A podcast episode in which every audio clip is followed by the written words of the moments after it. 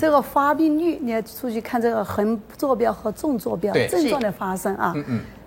最生下一开始主要是食物过敏，那就哦说小朋友婴幼食物儿嗯过敏婴幼儿才生下小毛毛，因为他第一次接触的就是奶。啊，那么说母乳喂养的呢，可能过敏的少一点，了解，嗯，人工喂养的过敏性就多一点。哦，这样子哦，哎，他的食物过敏是什么情况呢？主要表现什么呢？呕吐、嗯，哭地、草液闹地、一直枯哭草那样一哭嗯嗯嗯，肚子胀，对，腹泻，哦肚子痛，是吧？这是就是说按它发病率，越小这个食物不耐受，我们叫食物不耐受，对食物过敏最多。随着增大，半岁几个月以后，主要是湿皮疹。湿疹就出现皮肤，皮肤疹湿就出现疹了。啊皮肤疹嗯啊，对，所以说第一次感冒或者是呃发烧之嗯后，它可能就会诱发了这个支气管的哮喘。哦就这样一子嗯次、两次、三次，我们就考虑哮喘。哮喘就是说反复的发作，每次是同样的反症复发状作。随着年龄增大，随着肠肠这个人体的免疫系统在不断的对完善，是吧？嗯嗯嗯然后它对肠壁也在逐渐的变厚，嗯它的黏膜层在保护屏障作用都在做事，哦是那么是它的食物过敏这个发病率逐渐就下降了。嗯啊对然后耶这皮条肤线哎对下降了，然后它的下异位性皮炎就是过敏性皮炎，随着年龄增长，皮肤的完善，高峰好像是啊一又慢慢岁左啊对右对啊对，就一又岁下降了，也那么下哮喘降嗯也出现了，对最最终呢还是在一个过敏性鼻炎，这是过敏最性常鼻见的炎哇，他到十五岁到那时候15还岁啊是对，到了学龄前，学龄儿童就可能很明显了。都是这个对，很多就这样，这这个时候就是，呃，家长就会可能就着急了担。心了哎，我小孩总是打呼噜啦，总是张口呼吸啦，那么他的鼻炎的症状就越来越明显。嗯没错所以它是一个发病率，发所病率以说随着年龄增长，最后定居还是定在这个地方多一点没错嗯哮喘呢，慢慢随着年龄增大也会慢慢少一点。也会嗯过敏性鼻炎是可能是一个对比可以较看到比较这边这有多两的个哎高对峰对啊这两个两个高最峰，主要的嗯对这些东西都随着它的机体的完善啊，对上皮黏膜的屏障作用的完善嗯啊，肠黏膜的完善啊，这个免疫系统的平衡功能，自己的调节，它可能会下没来错。嗯只要有皮肤，只要有黏膜的部位，都会有过敏性现象发现哦，是吧？对比方说有黏膜的部位，有眼睛哎有皮肤有黏膜的对嗯鼻子有黏膜，是口腔有黏膜，呼吸道、消化道都会有黏膜，对那么它就会表现出皮肤。但是一般来说呢，这这在呼吸道呢，我们有过敏性鼻炎，嗯，对，啊，过敏性的哮喘，哮对喘、急性喉炎。喉炎哦呢，喉炎也是一个急症啊也呢是，嗯它有喉梗阻的，有致死性的，所以对嗯喉炎，还有过敏性结膜炎，结膜就炎一直揉眼睛，揉眼小睛，朋友揉眼会这睛，样哎，嗯眨眼睛对，揉眼睛。然后消化道呢，它可以表现为腹泻。哦大一点小孩可能有总是便秘，哦所以说是有时候一两岁、两三岁总是便秘，他也要考虑过敏。啊也是还有过敏呢哦对，还有小孩不明原因的便血，哦，嗯也是便点血。然后对完，就像我刚才讲的，小婴儿不会说话，总是肚子疼，对嗯总是哭吵，就液体嘛，是吧？晚上闹不好，越越吃越越痛，越就变成一个恶性循环，嗯嗯，啊肠胀气、打嗝、口臭，所以小孩小孩这个小孩就特别难带，是但是皮肤的呢，大家都容易发现，因为大家都都看得到表面的东西都知道对呀啊，过敏性鼻炎、皮炎呐、异位性皮炎呐、什么荨麻疹、苔藓样改变啊荨麻疹或者什啊么啊湿疹啊，都知道。这个大家皮肤上的一般人都知道，是但是当它出现在消化道嗯消化道，容易引起家长的或者是医生家长的一些嗯不了解，对嗯总是把它当做一个消化不良啦，当做一个胃肠道的呃消化道的感染性的疾病啊，接下来我们再来细细看每一个疾病，好不好啊？过敏造成的疾病，这边先讲一下过敏性鼻炎究竟有哪一些症状呢？是不是跟感冒很像，王医师？跟感冒很像。真的哦哈、但是过敏性鼻炎跟感冒它有一个本质上的区别，就是什说么它是反复发作，反复发作，很难根治。哦，嗯嗯，它总是表现，比方说，因为它有过敏性鼻炎，鼻子总是处于一个分泌状态，对对里面有总是有分泌物，它就会表现什么呢？长期的分泌物就像溶洞里面总是在滴滴答答滴水，就会有中哦像午溶洞一样，哎，对像中就就会有中乳丝形成嗯，哼它这就鼻甲就会肥大，所以它首先就是鼻涕说哦大大表现出什么呢？有鼻涕，嗯朝一直前的流流，朝后的流对，鼻甲有肥大，然后呢，然后可是以清水的鼻涕、啊，清水，清清它的，如果说是急性的过敏性鼻炎，它主要是清鼻涕，对但它如果发展成鼻窦炎呢？哦。那就是它就是啊那就是脓黄鼻涕，黄黄的鼻那涕种，哎，对，就是口臭就来事了。然后呢，它可能有总是阵发性的打喷嚏，鼻涕打，喷嚏说是像有些人对冷空气过敏啊，对对他早上就打起来嗯喷嚏就好多鼻涕，打喷嚏、流鼻涕对，嗯，但是他暖和了。或者夏季它这症状也可以缓解，这是对冷空气过敏的表现啊，正发性打鼻涕。然后呢，当它到了一定的，总之鼻子痒嘛，它会有这个特殊的动作，对就我们叫做对，吸吸吸，嗯对，他最做的动作对是，嗯，他也引起结膜炎，为什么呢？我们说鼻子堵了啊，下水道不通，它上面的循环就会受到就塞影响住了，塞住了，黑眼圈也就形成了嗯，对然后它结眼结膜也就充血了，搓眼睛，有时候有分泌物，然后咳嗽有两个阶段，早晚咳的那个半下半晚，为什么？睡觉了，哦躺着啊，哦鼻涕倒对流，倒流，我们叫做鼻后滴漏嘛，哦哦，嗯滴漏综合征，他就会咳嗽，一阵阵的咳嗽。还有一个早上起来咳嗽，嗯嗯对打喷嚏，它是一个咳嗽，它有这个过敏，它的有特殊性，是嗯然后它就容易鼻塞。张口呼吸，睡觉打呼噜，对嗯还有呢，因为晚上睡不好觉嘛，张口呼吸大脑是缺氧状态，睡眠所以注意力不集中啊，对精神不好啊，它并且并且并且比较长，然后还有一个重点就是反复发作，反复过敏性疾病它有一个共同的特点，就是反复发反复作，嗯难治性、反复性就好了它几同天样以一后个就不症行状，了它可以反反复复在它身上表现，因为过敏性鼻炎鼻腔黏膜总是处于一个对分泌状态，对呀它就会有鼻黏膜的肥肥大厚，嗯啊，腺样体的增生，对，张口呼吸，嗯哦嗯嗯，他嘴巴就会越来越凸，那牙力就摆的不好，哦像这是吧样？照片长得不上好这样，啊，对就这就是我们这是特殊的面容。对对对然后呢，总是搓鼻子，鼻子可能就会有一根线，对鼻子最常见就是一个黑眼黑眼圈圈，很明显。哦，这是黑眼圈啊，黑眼圈过敏这个东西，性哎对对，黑黑眼眼圈很明显，因为过敏性鼻炎，通常如果说一旦诊断是过敏性鼻炎，嗯它一般会伴随你终身。对，但是那个什么食物不耐受啊，或者食对物过敏啊，或者是皮过敏性皮疹啊，它可能随着你年龄增大会慢慢慢慢减缓解缓嗯。但是鼻炎，所以我鼻炎是很很很很纠结，非常难治性的。是它的原因是什么？过敏就会诱发鼻炎。对鼻炎，它鼻子堵了，是吧？对我刚讲了，对有正说有鼻夹肥大，鼻子堵，鼻子堵它就分成了一个张口呼吸，对张口呼吸它就会。啊，口口腔变变形越长越丑，嗯真的嗯这没是错多用少嘴巴呼吸啊，对。然后呢，鼻炎它会引起鼻子睡眠塞，不晚上足睡眠不对好，啊打呼睡不好啊噜，这样它就精神不佳，造成学习不佳，不佳，对嗯哦。然后呢，过敏也会过敏多动引起不安情哦绪不安，多动不安呢，它总是鼻子不舒服嘛，对，动来动去，哦，对这动作。还有一个，实际上这里还有一个没写进去，还有口臭。 真的啊，这嗯小好朋多友大人呐、啊成了他成人之后呢，嗯，他嘴巴也定型了。嗯，他的鼻子都可定能型他了他缩鼻子也现象也慢慢是，他能够缓解嘛？他的口腔长大了嘛？对他那个通气通气障碍的毛病可能慢慢慢慢减少了啊嗯。打呼噜伴随终身，那个口臭，别人都都退退退退避避三三舍嗯舍，对对，都受不知道了了。所以说这个，因为为什么会这样？鼻窦炎嘛哦，鼻窦炎嘴巴嗯特别没臭，错过敏对性啊鼻炎的那个偏方是是什什么？么偏呢方是什么呢？是呃，取一到两个干的这个红辣椒，用开水泡十分钟，或者小火煮十分钟，再用棉花棒沾辣椒水，伸到两个鼻孔里面涂抹，每天一次，七到十日为一个疗程。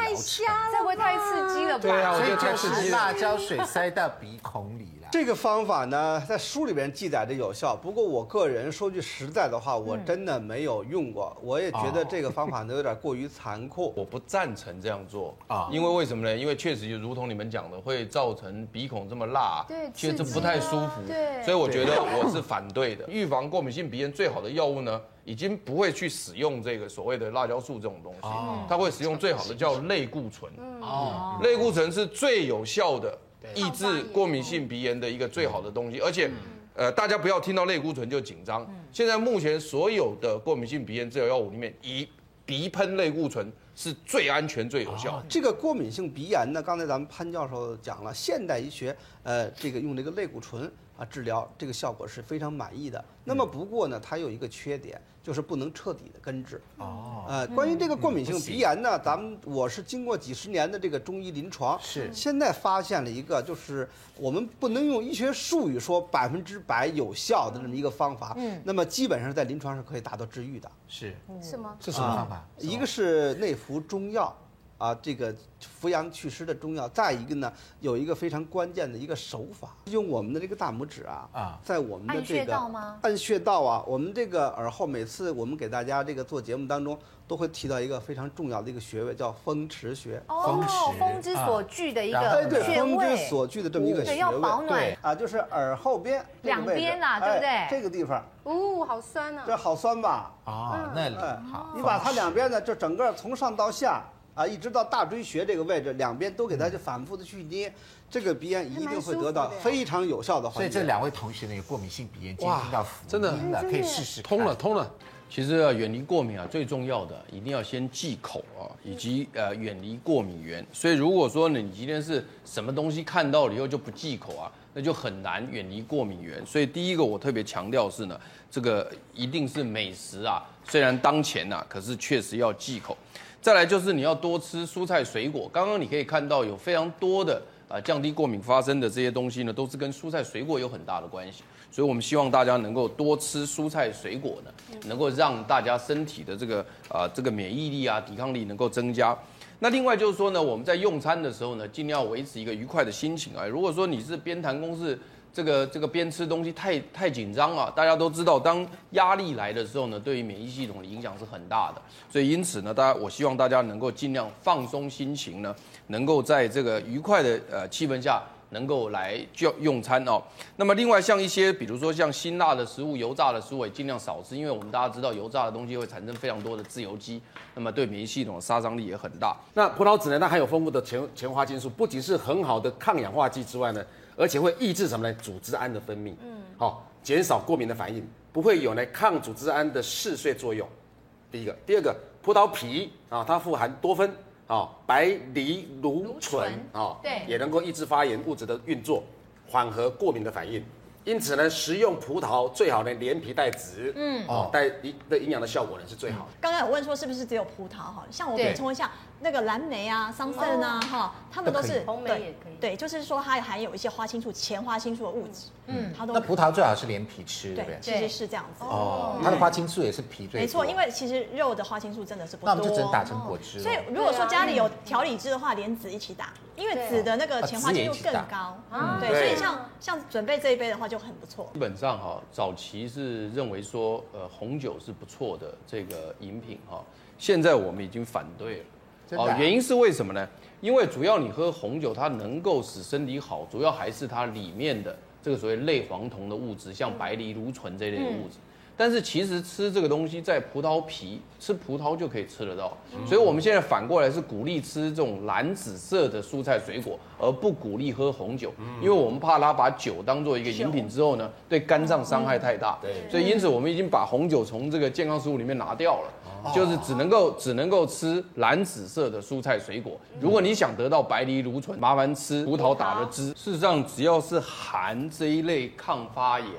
抗组织胺的这种花青蔬素菜水之类果的都会有这个呃这个好处哦。洋葱因为含有富呃天然的蟹皮素，是属于类黄酮类的物质哦，它可以抑制癌细胞，还可以改善或预防过敏的反应哦。那另外就是德国有研究说，呃，洋葱哦至少含有三种天然的物质可以抑制组织胺的分泌哦，那可以使气喘发作的几率减少一半哦。另外，洋葱哈、很有趣，它会刺激人体的交感神经。这个过敏鼻炎的时候哦，在呃呃，它鼻塞哦，当你过敏的时候鼻塞，你可以吃洋葱，它可以缓解。亚麻仁籽呢富含呢阿尔法次亚麻油油酸，是一种呢欧米伽三多元不饱和的脂肪酸，它在体内呢会转化成呢 EPA 跟 DHA，能减缓呢过敏及发炎的反应。你不能吃鱼油的人是一个好东西，因为刚刚说 N 三脂肪酸好，E EPA DHA 其实含最多的是在深海鱼里面、对啊鱼类类里面嘛。那吃素的人的话，我们可以用这边来进行哈取代对取代，因为 ALA 这个东西哈，阿法次亚麻油酸它会在身体自己合成成 EPA 跟 DHA。哦对，所以就是说，我们还有就是说，你应该要在你的饮食里面哈、调整那个让 N 六脂肪酸的比例比较少，嗯然后 N 三比例比较、比较多。为什么？因为它们会有竞争的效果。哦你的 N 六如果高，它合成的一些就是抗就是发炎的反应的物质，像呃呃前列腺素二还有白三烯素都比较多。那如果说我的 N 三比较多的话，比较多它会把那个 N 六的脂肪酸踢走。我制造的是 PG 哦、就是那个前列腺素嗯三这个系列，这个系列的话，它会抗过敏、抗发嗯炎。所以，我们应该在油脂中哈，我们哦比如说我们平常在烹调，对应该选择那个 N 三比较高一点点的那个脂肪酸，那 N 六少一点所点以的我脂们要看它肪脂酸。肪酸的含量含比量较是不是呢？对，所以你嗯在烹调的时候选择油脂，你是过敏体质的话，对你在选择油脂也有点学问在。哦那我们来看一下这边哦，就平常我们烹调的油，对我们先来看芥花油哦，嗯嗯，芥花油你可以看到啊，它算是那个我们先看 N 三这对这一栏哈、它虽然是所有的呃那个油脂里面这 omega 最高三的最高的，对而且相对来讲它的。它的 Omega 呃六六也并很不会很高，哦还好。你看它下面的话，比如说我们玉米油啊、哦葵花油 OK，这些比都较起来就对它比比较较低比较低这样子哈。嗯嗯，那所以我们要看这个比值，这个比值的话是前面的数字是越小，应该是越好，表示那也它就是说， N 我们三。的芥菜籽油是可 OK 的喽，是对不对 OK 的是 OK 的。对啊对，那你看第二哦名，最不好是花生油，对，第二名的话，黄豆黄油豆，嗯好，它的比值虽然是六点七比上一，好像前面这个数字也不是很高对的话，可是我不那么推荐说用黄豆油啦，哈。嗯如果说你是有过敏体质的话，因为它你也看它的 N 六本身绝对值是高的，这就大家常用什么大豆什么沙是沙拉油这种，对是不是对对对哦对对，大豆油大豆所以如果说油你在烹调，你你本身是过敏的体质，哦然后你在选择厨房用油的话，大概可以调整一下。哦我们这里面最高的是花生油，哎，其实我们还蛮常用的呢。是啊，对花生，如果油说比你有例过敏体质的话，我不建议说你在呃每餐烹调的时候用花生油。对，有些人那就要用那吃花生会过敏个哦芥菜油，对是不是？对，哦葵花油也不好啊，就是葵过花油最多，欸应该是它 omega 六比较高嘛，对相对三就低了嘛。我们今天的主题来讲过敏的话，比较这个主题来讲不要对吃太多呃 omega 六太多的对脂肪酸太哦多的油。六周一定要吃三次鱼，原因是因为鱼里面 omega 三的比例很高。对，它有个方法让我们 N 三 omega 三的那个脂肪酸多一点，更多一点。对我们可以在沾面包好，或者是在拌沙拉的时候用亚麻仁油嘛。哦对不对对对好，亚麻仁油的话，它你看一一汤匙，它就六点六公克的那个 N、呃 N 三哦的 N 三脂肪酸哈、然后再来就是你看呃芥菜油，芥菜籽油好芥菜籽油一汤匙一点六好呃一点六公克，嗯，核桃油也不错了哈，嗯，然后呃一点四。然后接下来就是黄豆油，你看它就少了，少很多了嗯少非常的多。然后就是亚麻仁籽，你本身如果吃那个籽也可以，你你拌油，然后再少上一点籽，哦，也很 OK 嗯好哈，会更增加 N 三的比率，它大概两汤匙是三点二公克，嗯嗯对，嗯然后核桃核桃也不错，好少了一点，两汤匙是一一公克。亚麻对仁油好，你不要拿去烹调油不炸可。惜了哦，对因为它的对对嗯它的不饱和度高，你一旦去高温去去油炸或煎的话变质，了嗯变质了，对哦了解对，要低温。那这 omega 三其实跟这个菌药的这个亚麻仁嗯油其实有点像啊，因为它富含 EPA 跟 DHA 两种啊。那那个 omega 三的这个脂肪酸能够帮助身体制造理想的细胞膜，降低发炎反应啊。然后不仅能预防自体免疫的疾病，而且还可以阻断前列腺素。刚刚有提到哈。白三烯素的这个过敏反应物质哦，那补充 omega 三的不好不饱和脂肪酸，对于气喘啦、过敏性的鼻炎啊、还有过敏性的结膜炎哈，这些过敏的这个症状比较有帮助。那其中哈，鱼油又以 EPA 的抑制发炎反应效果最为明显，吃鱼油也不错。那我们这些吃尾尾鱼鱼也算很好是深海鱼咯，对不对？对对那那所有的鱼类，它含这个 omega 三的成分到底其是什实么？深海鱼类它含 omega 三都还蛮高的都哈、高哦不过抑制发炎反应，我这边讲一下，EPA 比 DHA 好很 EPA 多。哦 DHA 那尾鱼来讲的话是 DHA 比较高一点对，EPA 没那么高。所以其实还有很多其他的鱼贝类啦，它的呃 EPA 其实也还蛮高也不的。错我们来看一下哈、降低发炎的，嗯对，降低反应，它它就是 EPA。我这边这个表是专门对 EPA 来做整理哈好。哦像我们平常吃的鹅啊煎的鹅啊啦哈，它的所有脂肪酸里面有百分之二十二点六是 EPA。好，哦俊耀喜欢吃的生蚝，真好哦，那么高哦，对，十八点海七中的牛奶不错哎，好，十八点七是 EPA。细化鱼、四破鱼也很好啊，哎对对哦，九点五，然后青鱼七点二。好，那尾鱼跟秋刀鱼，它因为是 DHA 多，然后哦 EPA 就六点三。绿茶呢含有丰富的维那个维维生素 C 啊、贝塔胡萝卜素和茶素，可发挥呢强大的抗氧化作用，预防癌症哦。根据研究，绿茶所含的甲基儿茶素能够呢增强人体表皮细胞的活性，减少体内组织胺分泌过量所引引发过敏的反应，改善过敏性鼻炎，预防感冒，消除疲劳，抑制细菌的活性。那优酪乳又称为酸乳啦，或者是呃酸弱呃酸乳酪，或者是发酵乳哦，它富含的钙质、脂肪、碳水化合物、跟钾、跟蛋白质哦。尤其呢，你要吃钙哦，从优酪乳中摄取要比牛奶要多哈、要容易。那研究发现说，因为优酪乳会引起轻微的这个反发炎反应哦，让体内产生这个抗过敏的物质哦，所以今天要轮流喝不种不同种类的优酪乳啊，比较有效果。那肠道可以得到很丰富的有益的这个这个益生菌，那让身体呃常常受到轻微的刺激，然后调整免疫的反应哦，能够减少过敏的疾病。那究竟哪一种益生菌对我们改善过敏体质比较有帮助？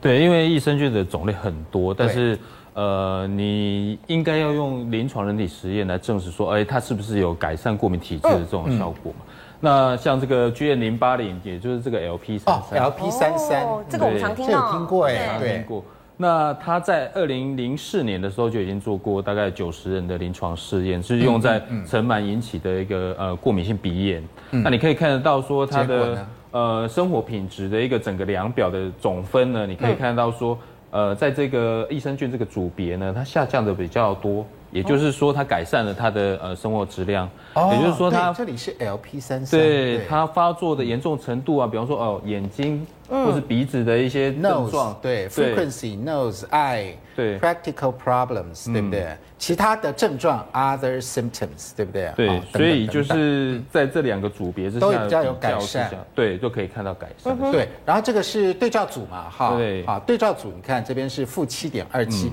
这边是负十六点零二，所以下降的嗯比较多。对，它讲的比较多。那健康吃益生菌呢？我们这边有六种方法，到底有哪六种方法呢？我们请这博士来告诉我们。第一个就是要搭配蔬菜，搭配蔬菜啊、嗯，因为其实呢，有很多的妈妈或小朋友，其实蔬菜吃太少的话，效果会呃没有办法那么显著。嗯，对，因为呃益生菌就在肠胃道里面，它